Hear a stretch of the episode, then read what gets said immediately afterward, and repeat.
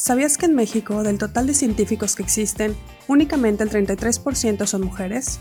¿O que por cada 100 hombres que trabajan en el sector privado, hay solo 24 mujeres laborando en áreas STEAM?